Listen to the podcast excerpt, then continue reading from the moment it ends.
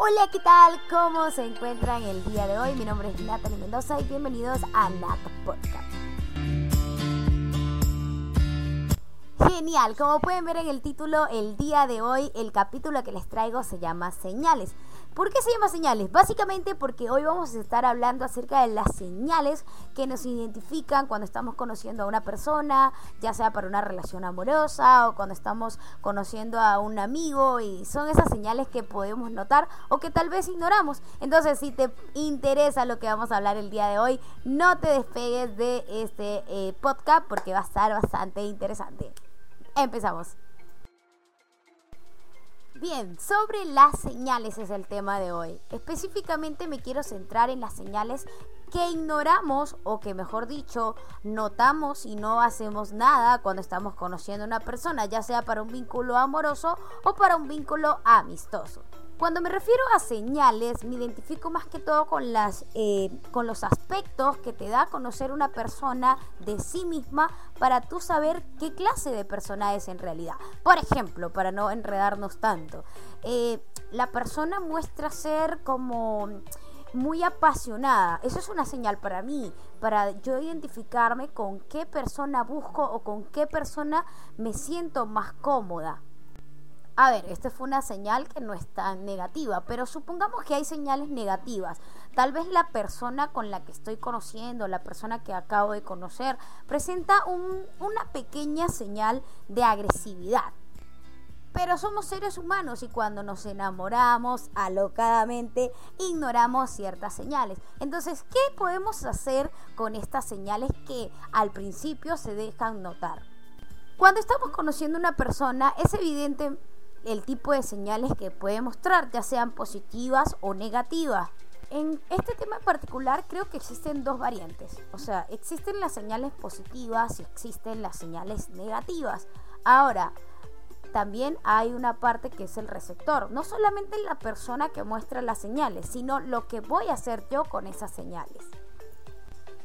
Entrando en materia, podemos decir que las señales negativas, muchas veces cuando nosotros estamos ciegamente enamorados o entusiasmados con la amistad que estamos empezando a tener con esta persona, eh, a veces nos cegamos de cierta manera que permitimos que esas señales negativas sean como pasó, no pasa nada, ella no es así o esta persona no es así, tal vez fue un error, y lo permitimos y lo aceptamos en nuestra vida como un desliz de algo negativo que pasó y que quisiéramos que no volviera a pasar. Pero evidentemente dejar pasar una señal negativa significa soportar muchas más señales negativas que vendrán a continuación con esta relación, ya sea amistosa o ya sea una relación amorosa. Ahora, esto es sobre las señales negativas, pero si la persona muestra señales positivas, ahí es donde nosotros tal vez nos podamos sentir a gusto, tal vez la notemos de mayor forma y la recibamos con mayor receptividad.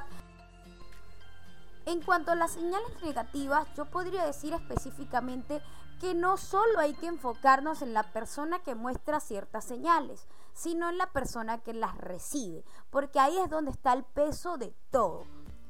Ahora, me estarán diciendo que estoy loca porque estoy hablando de que la culpa o el peso, mejor dicho, lo tiene la persona que recibe las señales. Y te explico específicamente por qué tengo este argumento. Cuando la persona recibe señales negativas y las deja pasar una tras otras, esa persona está cargando en sí algo que no le pertenece, una pesa que no es de esa persona. Pongamos el panorama de que somos el receptor y estamos conociendo a una persona. Sentimos muchísimas cosas, llámenle mariposas en el estómago si desean.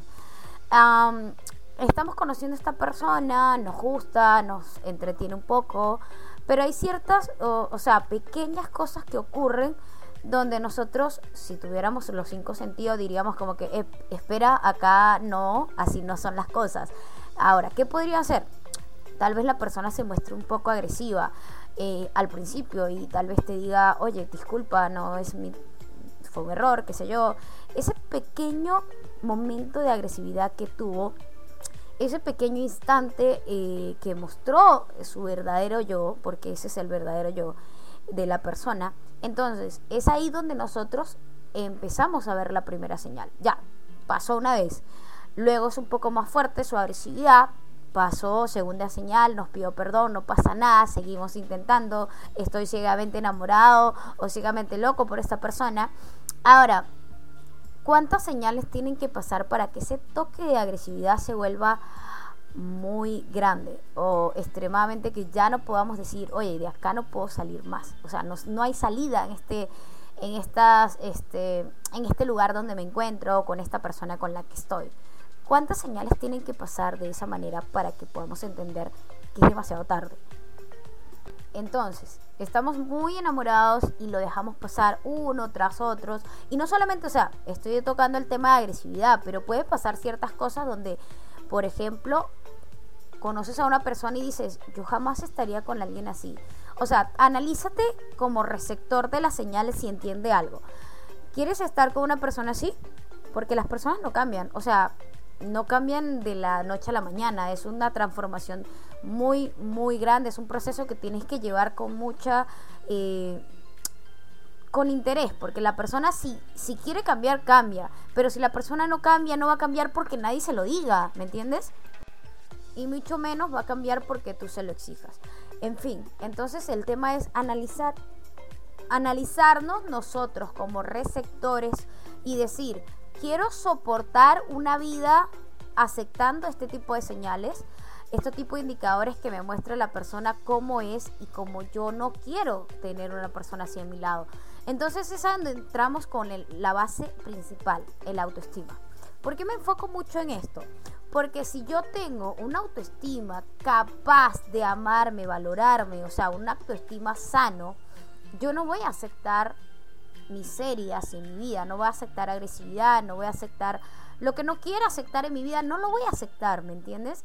Entonces, ahí es donde la base de todo tiene una gran importancia. Nosotros somos la base de todo. A nosotros nos están presentando las señales. Nosotros tenemos la oportunidad de qué hacer con estas señales.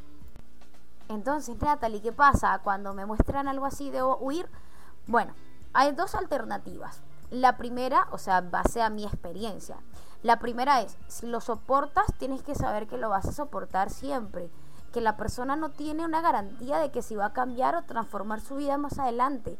Puede que sí, pero puede ser una en un millón y no hay esa garantía, ¿me entiendes? Porque yo, yo he sido una persona que he cambiado. Entonces, si yo he cambiado, sé que muchas personas pueden cambiar, pero no hay la garantía porque nadie te va a exigir a ti que cambies. Tú tienes que exigirte a ti mismo ese cambio. No lo vas a hacer por nadie más. En segundo lugar estaría no aceptar las señales. Pero ¿cómo hacer un paro si no acepto las señales, pero quiero a esa persona en mi vida? Entonces, ¿qué hacer? Yo personalmente recomendaría la comunicación. Es la base importantísima de poder establecer una relación sana con una persona. Pero una comunicación, una comunicación buena, no una comunicación donde yo te grito, tú no me escuchas, nos apartamos, al siguiente día besos, abrazos, no pasó nada. No, me refiero básicamente a una comunicación donde yo te diga así, vamos a sentarnos tú y yo y te digo, oye, esto, esto, esto no me ha gustado. ¿Qué podemos hacer ambos para solucionarlo? Y que la otra persona también presente su propuesta, porque no solamente se construye una relación de una persona, sino de dos personas, ya sea, como les digo, una relación amorosa o una relación amistosa. En ambas hay dos personas involucradas como mínimo. Entonces, eh, una comunicación donde yo exprese lo que siento o lo que me hacen sentir las actitudes o las señales que presenta esta persona. Y ahí es donde tú puedes partir esa persona va a construir algo positivo en mi vida o esa persona me va a llevar de cosas me va a llenar de cosas negativas en mi vida. Ahí es donde tú tienes el camino para elegir.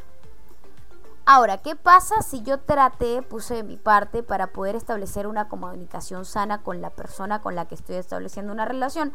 Pero esta persona se niega a mirar sus errores, se niega a hacer una transformación en su vida y a mejorar tanto para mí como para, e, para sí misma. Entonces es claramente una señal. Y una señal que no puedes dejar pasar. Una señal donde tú tienes que pararte y decir, no, no puedo permitir esto en mi vida. Si no hay una mejora donde podamos construir una relación sana, no puedo permitirlo en mi vida. Y debes detenerte en ese instante y valorarte a ti misma como ser humano y no permitir más señales. Porque una persona que minimiza lo que sientes, una persona que no toma en cuenta lo que le expresas en ese momento, no considera mejorar como ser humano, es una persona que no vale la pena eh, con la cual construir una relación. Es una persona que no va a hacer ningún cambio. Es una persona cerrada que se tiene como sí misma en un pedestal donde no permite acompañarte, donde no permite hacerte subir consigo mismo y decir, ven, acompáñame, vamos a ser mejores cada día. Sonará bastante complejo porque al empezar una relación realmente uno se ciega tanto que ignora tantas señales. Pero creo que si nosotros como seres humanos tuviéramos todos una autoestima lo suficientemente sano para enfrentar ese tipo de situaciones, nos iría excelentemente en cualquier relación que emprendamos. No hay que tener miedo, no hay que tener miedo de expresar lo que sentimos, no hay que tener miedo de hablar con claridad lo que nos hace sentir ciertas cosas, ciertas señales, pero tampoco hay que tener miedo a poner un límite. Espera, detente, no me gusta esta actitud, algo tenemos que hacer porque no quiero permitir eso en mi vida. Pero ocurre el panorama de que si tenemos una autoestima tan bajo, permitimos tantas, tantas cosas. Por ejemplo, nos da miedo decir, oye, no me gustó esta actitud porque podemos perder a la persona que nos expresa un poquito de amor, un poquito de cariño y no queremos porque tenemos la autoestima por el suelo que permitimos esas migajas de cariño.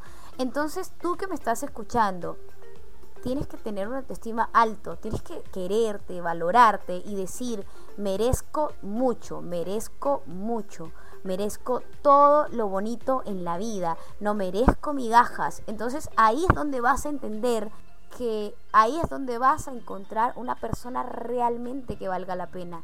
Y ojo, no te desesperes. Llega en el momento que tiene que llegar.